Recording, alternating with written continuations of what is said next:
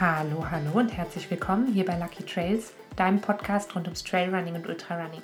Ich bin Vicky, ich bin dein Host hier bei Lucky Trails und ich freue mich, dass du wieder eingeschaltet hast.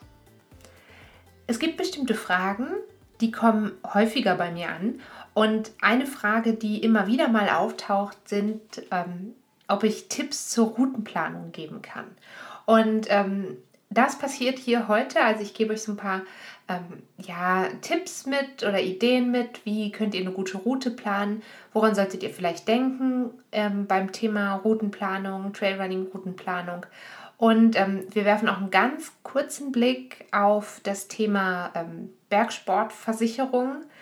Das ähm, ist auch ein Input gewesen von euch, ob ich dazu ein bisschen was machen kann. Ähm, ich freue mich grundsätzlich immer sehr, wenn ihr quasi Input gibt oder Fragen stellt. Das könnt ihr jederzeit machen über Social Media oder wenn euch das lieber ist, könnt ihr mir einfach eine E-Mail schreiben an podcast.luckytrails@gmail.com und ähm, dann versuche ich auf alle Fragen einzugehen.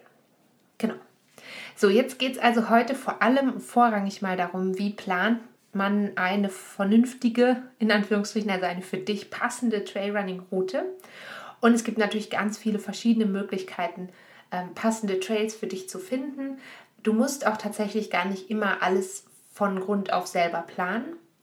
Ähm, wir schauen uns einfach heute mal so ein paar verschiedene Möglichkeiten an, wie du vielleicht an eine passende Trailrunning-Route kommst.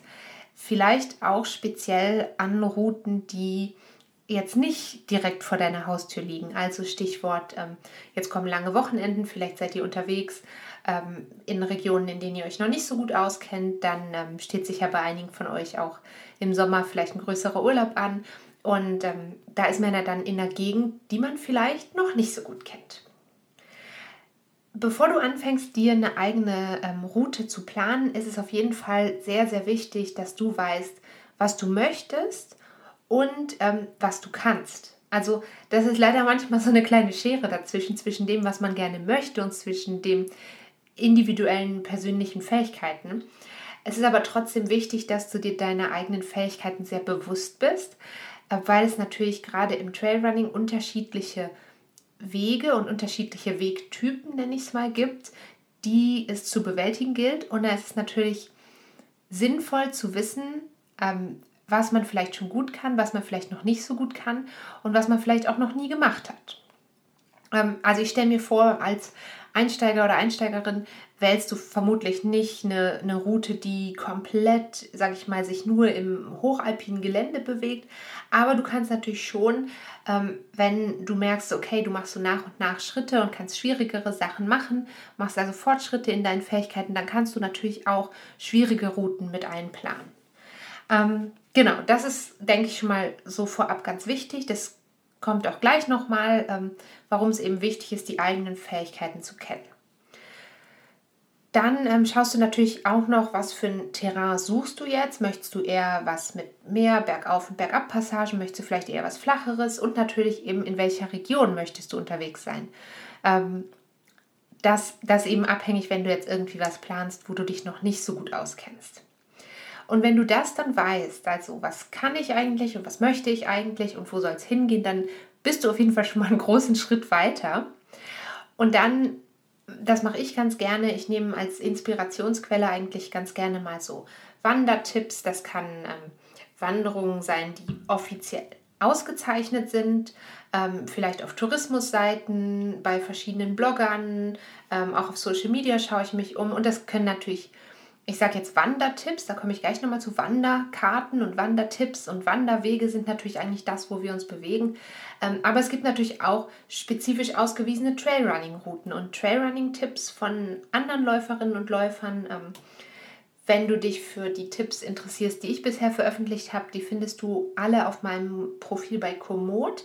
Da gibt es auch regelmäßig neue Trail-Tipps. Ganz aktuell sind das relativ viele in der Schweiz, aber ähm, das habt ihr ja schon mitbekommen, bei mir verändert sich bald persönlich was ähm, und dann wird es auch noch ein etwas ähm, breit gefächerteres ähm, Angebot sozusagen an Trail-Tipps geben. Ähm, genau, bei Trail-Tipps, äh, bei Trail-Tipps, bei Komoot findest du mich unter Lucky Trails. Falls du das noch nicht abonniert hast, dann äh, mach das sehr gerne. Dann ähm, siehst du dort quasi immer die neuesten Touren. Ich packe den Link zu meinem Komoot-Profil mal noch unten in die Show Notes. Dann kannst du direkt nach dieser Folge da draufklicken oder jetzt sofort und ähm, das abonnieren. Und zusätzlich zu ähm, diesen Trail-Tipps auf Komoot gibt es ja auch noch ähm, die Möglichkeit, eben in bestimmte Folgen reinzuhören, wenn du dich jetzt für eine bestimmte Route interessierst. Bei jedem Tipp steht immer hinten dahinter, in welcher Folge dieser Tipp vorkommt. Und dann kannst du in die entsprechende Folge immer ganz ans Ende springen. Ähm, der Trail-Tipp kommt grundsätzlich, ich glaube, es gibt ich glaube, es gibt eine Ausnahme, aber ich weiß nicht genau welche Folge, aber grundsätzlich kommt der Trail-Tipp immer am Ende der Folge. Und äh, ganz neu, das haben einige von euch schon gesehen, gibt es auch auf YouTube ein neues, Kana ähm, ein neues, wie sagt man, eine neue Serie. Die ist noch sehr klein, bisher gibt es ein Video, ähm, Trail with Me, wo ich euch sozusagen mitnehme auf bestimmte Trails und euch noch ein paar Impressionen von dem entsprechenden Trailrun direkt mitbringe. Und da könnt ihr euch sozusagen zu Hause schon mal darauf vorbereiten, was euch dort ungefähr erwartet. Und den Link zu dem Kanal, den findest du auch ähm, unten in den Shownotes von dieser Folge. So, jetzt habe ich genug Eigenwerbung gemacht. Jetzt gehen wir zurück zum eigentlichen Thema, zum Thema Routenplanung. Ich habe gerade schon mal gesagt, Wandertipps sind immer eine gute Idee und grundsätzlich eignen sich auch ganz normale Wanderkarten oder so Online-Kartentools zum Planen von einer neuen Route. Wenn ich in der Schweiz unterwegs bin, dann benutze ich mehrheitlich die Karten von Schweiz Mobil. Aber es gibt natürlich noch ganz viele andere Anbieter, ähm, wie zum Beispiel Komoot, Outdoor Active, ähm, Kompass.de, den Alpenverein und so weiter. Ich verlinke dir eine kleine Auswahl davon in der Infobox, einfach so als, als erste Idee. Ähm, ich weiß, dass es bestimmt ganz viele andere tolle, wunderbare ähm, Online-Anbieter noch gibt, aber das sind so die, die ich kenne, die ich benutze und die ich auch gut finde. Ähm, genau, eben Schweiz Mobil ist ähm, auch ein kostenloses Tool in der Schweiz, ähm, also mit Karten für die Schweiz. Es gibt aber auch ähm, quasi dort einen Premium-Account. Ähm, da hast du einfach noch ein paar mehr Möglichkeiten. Aber grundsätzlich kannst du die Karten auch ohne Account benutzen. Und ähm, genau, also als erstes verschaffst du dir eigentlich mal mit Hilfe von einer Land Landkarte oder einer Wanderkarte oder eben einer digitalen Karte so einen groben Überblick. Vor allem natürlich, wenn du die Region noch gar nicht kennst. Also wenn du jetzt zum Beispiel sagst, hey, ich möchte ähm, nach Tirol, dann schaust du vielleicht erstmal so, okay, in welche Region willst du denn dort? Du kannst dir da mal so einen groben Überblick verschaffen. Grundsätzlich, wenn du dir nur einen Überblick verschaffen willst, ähm, nimmst du natürlich eine Karte mit einem kleineren Maßstab. Da hast du quasi eine größere Ansicht der Karte. Ähm, und je größer der Maßstab von der Karte wird, desto mehr Details kannst du natürlich dann auch erkennen. Also wenn du dann an die Detailplanung von deiner Route gehst, dann nimmst du eben eine Karte mit dem größeren Maßstab oder ähm, du zoomst eben in die Karte rein, wenn du sie digital, online oder offline hast. Genau, das ist halt auch noch gut, wenn man eine Karte hat, in die man reinzoomen kann, weil man dann natürlich gerade so unübersichtlichere Stellen vielleicht sich noch ein bisschen genauer anschauen kann. So, wenn du jetzt weißt, in welcher Region du möchtest, dann ähm, an der Stelle vielleicht noch ein ganz, wirklich nur noch ein ganz kurzer Einschub, dann geht es weiter um Routenplanung. Ähm, aber dann wäre es auch vielleicht noch ganz gut, einmal so ein bisschen abzuklären, ob jetzt die Versicherung, die du hast, an dieser Stelle greift. Ähm, es gibt verschiedene Versicherungen, speziell ähm, für den Laufsport oder für alles, was rund um den Laufsport geht. Zum Beispiel von der ITRA gibt es eine Versicherung. Ähm, dann natürlich wenn du speziell viel in den Bergen bist, dann könnte eine Versicherung ähm, für Bergsport für dich interessant sein. Da gibt es zum Beispiel von den Alpenvereinen, also zum Beispiel vom DRV und vom SAC, gibt es entsprechende ähm, Versicherungsmöglichkeiten. Aber es gibt auch, sage ich mal, ganz normale Krankenversicherungen oder Auslandskrankenversicherungen, die ähm, oft auch schon Sport und Sportunfälle abdecken. Was du auf jeden Fall machen solltest, ist darauf zu achten, dass wirklich das, was du machst oder was du machen willst, abgedeckt ist. Also zum Beispiel, ähm, wenn du viel in den Bergen läufst, dann würde ich auf jeden Fall darauf achten, dass deine Versicherung auch ähm, eine ähm, Rettung am Berg logischerweise ähm, beinhaltet, weil die kann mit dem Helikopter unter Umständen ganz schön schnell, ganz schön teuer werden. Ähm, aber wenn du zum Beispiel genau nicht in den Bergen läufst, dann ähm, kann es eben sein, dass eine Bergsportversicherung nicht greift, wenn du einen Unfall hast, zum Beispiel am Meer. Und da auf jeden Fall genau schauen, okay, was, ähm, was hast du vor und abklären, ob die Versicherung in dem Fall dann greift. Und natürlich ist es immer gut, wenn du dich dann schon mal sowieso mit dem Thema auch Bergrettung und so auseinandergesetzt hast, vielleicht einmal rausfinden, welche Rettungsnummern gelten in der Region und ähm, vielleicht auch einfach mal nachschauen, was kostet eigentlich so eine Rettung? Was kostet so eine Rettung am Berg? Ähm, ich war krass ähm, überwältigt davon, wie teuer sowas sein kann und ähm, ich würde dir auf jeden Fall empfehlen, eine passende Versicherung abzuschließen. Ich will dir keine Versicherung verkaufen. Am Ende musst du das natürlich wirklich selber wissen, aber ähm, so für mein Gefühl habe ich ganz gerne eine, in meinem Fall eine Bergsportversicherung. Ähm, genau. Vielleicht so Thema Bergrettung. Ich merke jetzt gerade so, das ist vielleicht auch doch auch ein Thema, was sich für eine eigene Folge wirklich eignet. Ähm, hier in der Schweiz zum Beispiel kann man auch über die Rega eine Versicherung abschließen. Die Rega sind die mit dem roten Helikopter, die dann ähm, kommen und dich hoffentlich wieder einsammeln. Ähm, aber wie gesagt, ich habe so ein bisschen das Gefühl, es könnte auch ein spannendes Thema sein für eine eigene Folge. Und heute wollen wir eigentlich über Routenplanung reden. Und jetzt geht es damit weiter. Jetzt hast du also eine grobe Idee, wo es hingehen soll und du weißt auch, dass du dort äh, versichert bist. Und jetzt solltest du dir halt überlegen, okay, wie lange willst du ungefähr unterwegs sein? Und wie lange meint in diesem Fall klar schon auch irgendwie so die ungefähren Kilometer und vielleicht auch die ungefähren Höhenmeter, aber, und das ist jetzt ganz wichtig, vor allem aber nicht nur im alpinen Gelände, ähm, die geplante Dauer deiner Route, also wirklich die Zeitdauer. Ähm, und wenn du das weißt, dann kannst du anfangen, die Route zu erstellen die Dauer deiner Route, da kommen wir gleich nochmal im Detail zu, ähm, solltest du aus ganz vielen verschiedenen Gründen kennen. Du solltest natürlich immer wissen, okay, wie lange will ich jetzt ungefähr unterwegs sein, wann will ich ungefähr zurück sein. Ähm, aber natürlich auch, sage ich mal, so Themen, wann ist Sonnenaufgang, wann ist Sonnenuntergang, bis wann sollte ich wirklich wieder am Ziel sein, damit ich nicht plötzlich im Dunkeln in unbekanntem Gelände hänge. Ähm, also wirklich so ein bisschen sich Gedanken machen, wie lange werde ich tatsächlich realistisch unterwegs sein.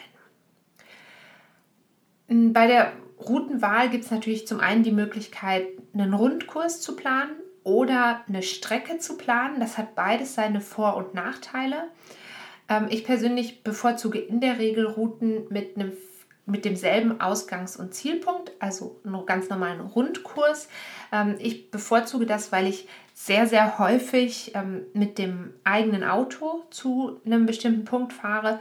Und ähm, das ist für mich einfach in der Regel etwas praktischer von ähm, wie wir wohnen. Und ähm, natürlich mit den beiden Hunden mit dabei ist es manchmal mit dem ÖV nicht ganz so einfach. Aber was ich auch schon ein paar Mal gemacht habe, ist irgendwo loslaufen und dann mit dem ÖV wieder zurückfahren zu einem bestimmten Ausgangspunkt oder ähm, zum Beispiel mit dem ÖV von zu Hause aus irgendwo hinzufahren und dann bis nach Hause zu laufen. Also sowas geht natürlich auch. Aber das finde ich immer noch ganz gut, wenn man sich das so ein bisschen vorher überlegt, bevor es an die Planung der Route geht. Wenn du jetzt in die Planung der Route einsteigst, dann ähm, sind natürlich schon die Online-Tools wirklich ähm, echt eine coole Sache. Ähm, weil sie dir oft auch so die Möglichkeit geben, so automatische Routen oder automatische Segmente sozusagen ähm, vorzuschlagen. Das erleichtert einem halt einfach die Arbeit, gerade wenn man das noch nicht so oft gemacht hat. Ähm, man bekommt auch ein gutes Gefühl für die ähm, Streckenlänge dadurch, wenn man das einfach sehr oft macht und sich Routen vorschlagen lässt und dann ähm, quasi das Ergebnis, die Höhenmeter und die Dauer und die Distanz und so mal anschaut. Ähm, also da kann man oft zum Beispiel, ich habe gesagt, ich mache das oft mit Schweiz Mobil. Da klickt man den ersten Punkt an und dann den zweiten Punkt und dann schlägt er dir eine Route vor, wie man diese beiden Punkte gut miteinander verbinden kann. Das ist aber nichts, worauf man sich einfach so blind verlassen sollte. Also du musst dir dann auf jeden Fall einmal genau anschauen, was bedeuten diese Wege, was bedeuten diese Symbole, die auf der Karte neben dem Weg eingezeichnet sind. Das fängt mit sowas ganz Einfachem an. Ähm, ein äh, weiß-roter Wanderweg ist kein Spazierweg im Normalfall, da kommen wir gleich nochmal zu. Ähm, was bedeuten vielleicht bestimmte Symbole? Bedeuten die vielleicht, dass da, das kann passieren, wenn du einen Wanderweg auswählst, dass da trotzdem einen, ähm, eine Passage dabei ist, wo es eine kurze Kletterei gibt zum Beispiel. Ähm, das kann aber auch heißen, ist das jetzt eine Straße oder ist das ein Pfad? Ähm, Gibt es dort Trinkwasser? Gibt es dort Einkehrmöglichkeiten? Und all solche Sachen solltest du auf jeden Fall äh, berücksichtigen bei der Routenplanung. Ähm, genau, in der Regel hat ja jedes, jede Karte und jedes Tool hat eine Legende. Also das ist nicht so schwierig, wie man das auf den ersten Blick denkt. Und gerade wenn du zu Hause in Ruhe deine Route planst, dann ähm, hast du ja auch Zeit, wirklich zu gucken, okay, wo bin ich jetzt und wo will ich hin und was bedeutet jetzt dieser ominöse Haken oder dieser Punkt oder dieses kleine Fähnchen auf meiner Karte. Ähm, genau, also es ist vor allem wichtig, an der Stelle natürlich zu sehen, was für Besonderheiten vom Weg erwarten dich und was für eine Art von Weg erwartet dich. Ich persönlich, ich laufe gern auf einer Mischung aus ausgewiesenen Wanderwegen und Bergwanderwegen. Das ist eben eine Unterscheidung, die zumindest hier in der Schweiz gemacht wird. Ähm, ich vermeide so gut es geht größere Straßen, einfach weil ich nicht gerne auf, direkt auf der Straße laufe, weil ich nicht gerne auf einer Straße laufe, ähm, wo vielleicht auch viel Verkehr ist. Aber jetzt zum Beispiel am vergangenen Wochenende ähm, bin ich eine, auch eine kleine Bergstraße runtergelaufen, aber da wusste ich halt, da ist jetzt kein großer Verkehr zu erwarten. Da sind mir ein paar Fahrradfahrer entgegengekommen und das ähm, war es dann auch eigentlich schon. Ähm, für alle, die jetzt in der Schweiz laufen, die Wanderwege sind klassifiziert von T1 bis T5 oder so oder noch höher, T6, T7, T8. Ähm, normalerweise empfiehlt sich dann auf ähm, die Kategorien T1 und T2 zu gehen. Das sind normalerweise Wege, die man gut laufen kann. T3 ist dann schon ein bisschen anspruchsvoller, ähm, aber das ist so, sind so die Kategorien, wo man sich in der Regel Trailrunning-mäßig ganz gut bewegen kann. Es ist halt einfach so, dass so unterschiedliche Wegtypen auch wirklich unterschiedliche Fähigkeiten erfordern. Ähm, und darum habe ich am Anfang gesagt, dass es so wichtig ist, dass du auch deine eigenen Fähigkeiten kennst und richtig einschätzt und dich nicht überschätzt. Eben ein Bergwanderweg, der erfordert in der Regel Trittsicherheit und eine gute ähm, und eine ja, Schwindelfreiheit und einfachere Wanderwege, die sind in der Regel dann natürlich einfacher zu bewältigen und weniger, weniger technisch. Wenn du jetzt noch eher Einsteigerin bist, dann empfehle ich dir auf jeden Fall, wenn du dich an Bergwanderwege zum ersten Mal wagst, vielleicht eine Route zu wählen, wo es ein oder zwei Etappen oder Abschnitte gibt, die auf einem Bergwanderweg verlaufen und sonst eher auf etwas einfachere Wege auszuweichen. Ich mache das selber auch total gerne. Ähm, weil, also bei meinen Routen, weil ich es einfach gut finde, zwischendrin was zu haben, wo ähm, ich will nicht sagen, wo ich mich nicht so konzentrieren muss, weil das ist falsch, da komme ich gleich noch zu, ähm, sondern weil es einfach schön ist, zwischendrin mal wirklich richtig gut ins Laufen zu kommen, ähm, weil das schon auch die Muskeln etwas entlasten kann. Also wenn du jetzt irgendwie 5, 6, 7 Kilometer auf einem sehr, sehr technischen Weg unterwegs warst, dann kann es einfach gut tun, mal 2, 3 Kilometer auf einem einfacheren Wanderweg oder eben auch vielleicht auf einer kleineren Straße zu laufen, um so ein bisschen die Muskeln wieder etwas zu lockern. Ähm, aber eben nicht vergessen, also wirklich Konzentration sollte, sollte immer während des Laufens hochgehalten werden, auch ähm, nicht nur im Sinne von, wo stelle ich meine Füße hin, sondern natürlich auch, dass du dich nicht verläufst. Ähm, erfahrungsgemäß ist es bei mir und meinen Laufpartnerinnen so, dass ähm, die meisten Unfälle, und ich hatte jetzt bisher das große Glück, dass es keine großen Unfälle in dem Sinne waren, aber so, wo mal ein Sturz passiert oder ein Fehltritt, das war ganz häufig auf eigentlich einfachen Strecken oder vermeintlich einfachen Strecken und eher im Abstieg als im Aufstieg. Und das liegt einfach, glaube ich, daran, dass ähm, ein Mann schnell dazu tendiert, vielleicht ähm, so ein bisschen in der Konzentration nachzulassen, weil man denkt, ja, jetzt ist es ja hier leichter oder einfacher und jetzt bin ich ja schon fast unten. Also das einfach so ein bisschen im Hinterkopf behalten. Ähm, genau, jetzt hast du eben vielleicht eine Route geplant und jetzt hast du eben eine bestimmte Streckenlänge und ähm, du hast vielleicht auch die Anzahl der Höhenmeter, wenn du in den Bergen unterwegs bist. Und da ist es jetzt wieder wichtig, dass du weißt, wie lange werde ich denn ungefähr unterwegs sein es gibt viele ähm, Tools, also zum Beispiel auf Komoot oder so, die dir dann ähm, eine Empfehlung geben, wie schnell kannst du diese Strecke bewältigen. Das Problem in Anführungsstrichen ist natürlich immer gerade im Trailrunning, dass ähm, manchmal geht es einfacher und manchmal geht es dann doch nicht so einfach und so schnell. Und was ich immer ganz gerne mache, ist, ähm, ich nutze die Angaben für Wandererinnen und Wanderer und ähm, berechne quasi die Wanderzeit, also was würde man brauchen, um diese Strecke zu wandern. Und dann ähm, ziehe ich davon ähm, ein gutes bisschen ab und dann habe ich meine ungefähre Laufzeit.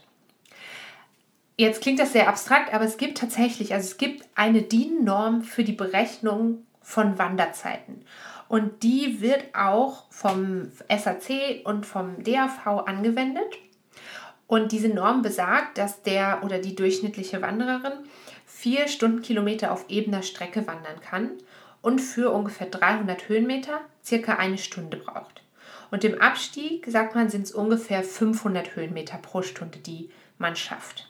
Und danach könntest du jetzt deine Route erstmal quasi, du hast deine Route, die berechnest du jetzt, wie lange würde ich brauchen, um die zu wandern und dann kannst du das anpassen aufs Laufen. Ähm, ich mache das mal an der Beispielroute.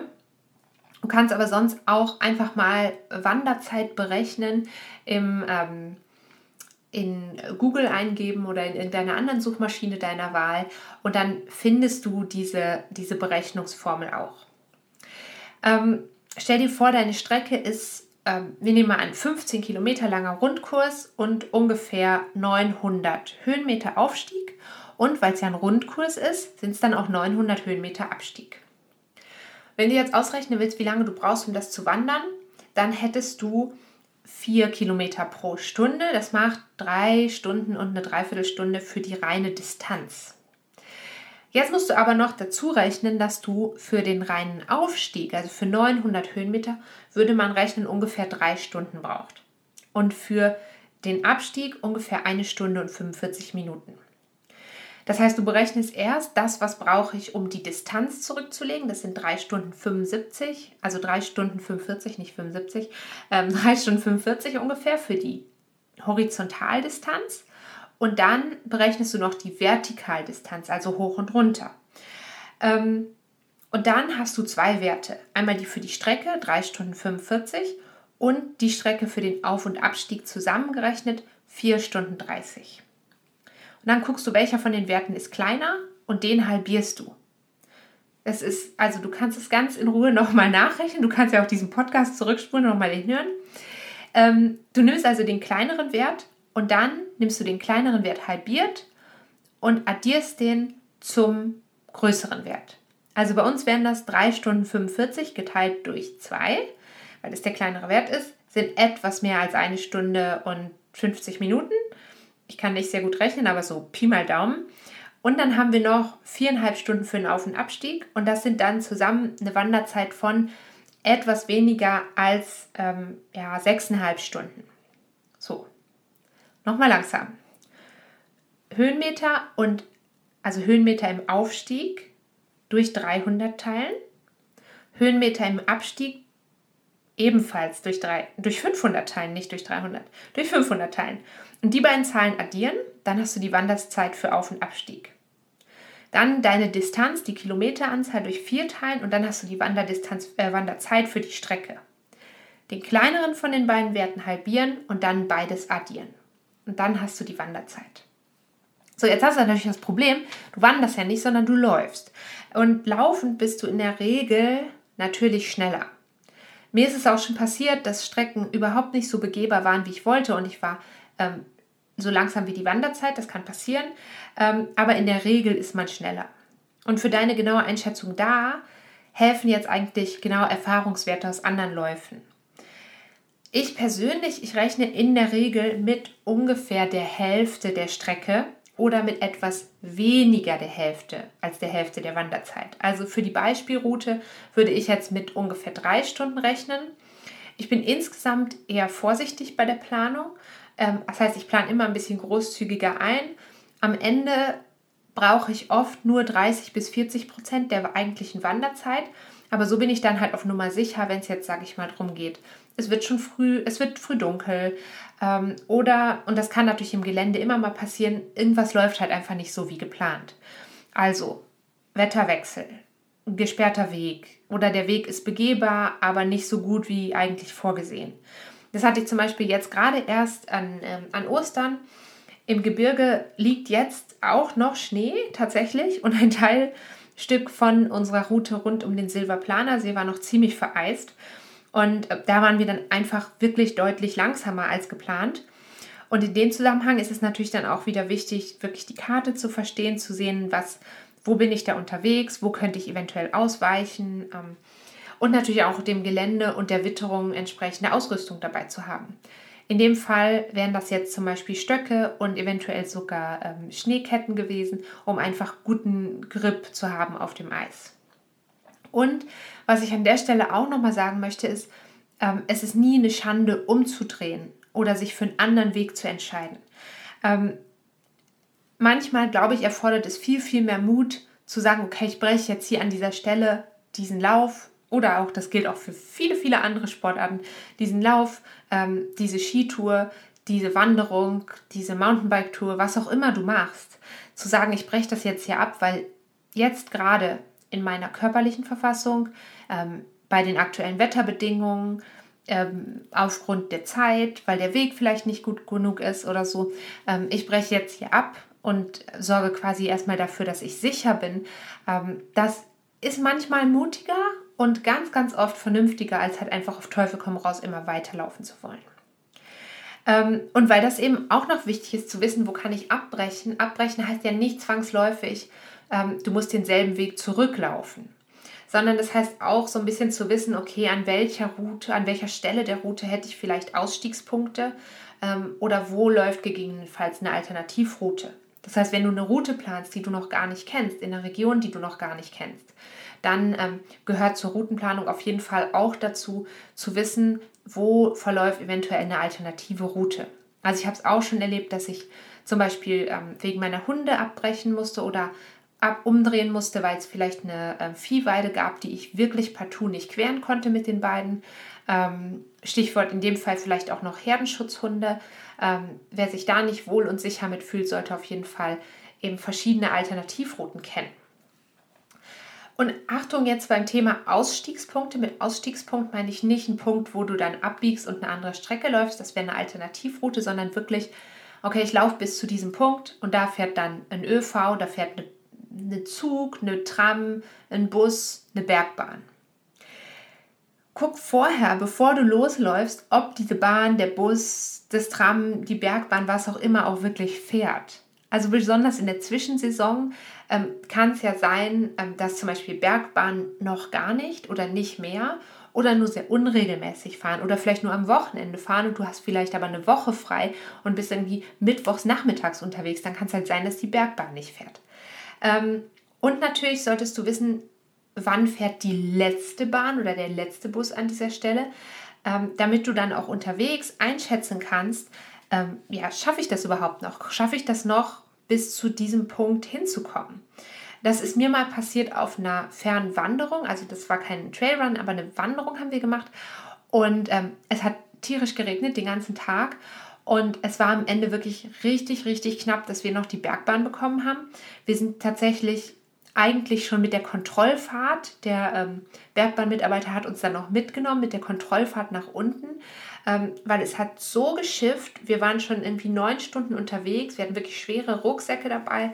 Ähm, und wenn wir halt diese Bergbahn verpasst hätten, hätten wir halt in diesem strömenden Regen irgendwie auch noch 1500 Meter in wirklich schwierigem Gelände absteigen müssen um halt irgendwie von diesem Berg wieder runterzukommen. Und dafür ist es halt einfach wichtig zu wissen, ähm, ja, wo, wo fährt eine Bahn und eben wann fährt die Bahn. Genau, und das kann dir aber natürlich auch, sage ich mal, in ländlicheren Regionen vielleicht mit einem Bus passieren, dass halt gar kein Bus mehr kommt. Da hast du dann in der Regel vielleicht noch Glück und kannst dir im allerschlimmsten Notfall noch ein Taxi rufen. Aber es kann dir halt auch passieren, dass du dann erstmal drei Stunden irgendwo sitzt, bis der nächste Bus kommt. Das vielleicht noch so am Rande. Wenn du deine Route dann geplant hast, dann solltest du natürlich auch wissen, ähm, unterwegs, wo es lang geht. Und dazu kann man sich natürlich ganz viele von diesen Online-Routen offline abspeichern. Ich sage wirklich offline abspeichern, weil du natürlich nicht sicher sein kannst, überall wirklich Handyempfang zu haben. Ähm, und deswegen ist eine Offline-Karte immer besser. Im Idealfall hast du die Offline-Karte aber nicht auf deinem Handy gespeichert, sondern auf einem separaten Gerät.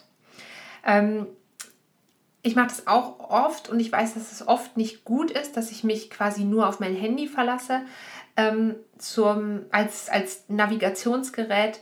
Man muss halt einfach dran denken, ähm, dass wenn man das Handy als GPS benutzt, dann verbraucht das einfach deutlich mehr Akku. Und falls es eben keinen Empfang gibt und man keine Offline-Karte hat, dann steht man halt auch ganz schön blöd da. Ähm, eigentlich ist es empfehlenswert, ein separates Gerät zu haben oder zumindest ein zweites Handy dabei zu haben, weil es dir halt nichts nützt, wenn du zwar weißt, wo du bist, aber dann ähm, hast du nicht mehr genug Ak Akku, um dann unter Umständen eben die Rettung zu rufen. Ähm, genau, also das einfach wissen, dass es nicht nur unpraktisch, sondern das kann halt wirklich gefährlich werden. Ähm, das solltest du auf jeden Fall auch einplanen. Was du auch natürlich machen kannst, ist, man kann ähm, Routen auch auf zum Beispiel die ähm, Smartwatch oder auf die, auf die ähm, Uhr laden. Das ist cool. Das mache ich auch manchmal. Ich habe aber jetzt ähm, meistens nur eine sehr rudimentäre Karte eigentlich auf meiner Uhr und dann nur so ungefähr die Linie. Das hilft mir halt so ein bisschen zu orientieren, okay, muss ich jetzt hier rechts oder links. Aber die, der Bildschirm von der Uhr ist natürlich relativ klein. Sprich, ähm, du hast dort einfach nicht so einen guten Überblick. Oft kann man auch nicht so super gut darin zoomen.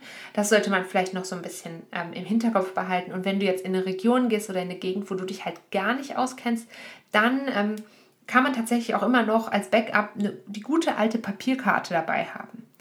Wenn Regen gemeldet ist, die Karte vielleicht irgendwie in eine, in eine Hülle tun. Es gibt auch so spezielle Karten aus so einem Material, dass man knicken und knütteln kann, das nass werden kann und so weiter. Ähm, die sind natürlich oft ein bisschen teurer als eine Karte, sag ich mal, die du dir einfach zu Hause vielleicht selber ausdruckst. Ähm, aber wenn du jetzt weißt, hey, das ist eine Region, da bin ich viel unterwegs, da laufe ich sehr, sehr viel, dann ähm, spricht natürlich nichts dagegen, dir da eine passende Wanderkarte zu kaufen und die mitzunehmen. Und natürlich vielleicht noch so zum, zum Abschluss, es ist immer gut, wenn du auch jemanden informierst über deine geplante Route. Du hast sie in der Regel irgendwie auf eine Karte gezeichnet oder du hast das Online-Tool. Ähm, teil das mit jemandem und zeig jemandem, wo du hingehst. Ähm, sag vielleicht auch, wann du ungefähr zurück sein möchtest. Das mag dir jetzt im ersten Moment total unnötig erscheinen.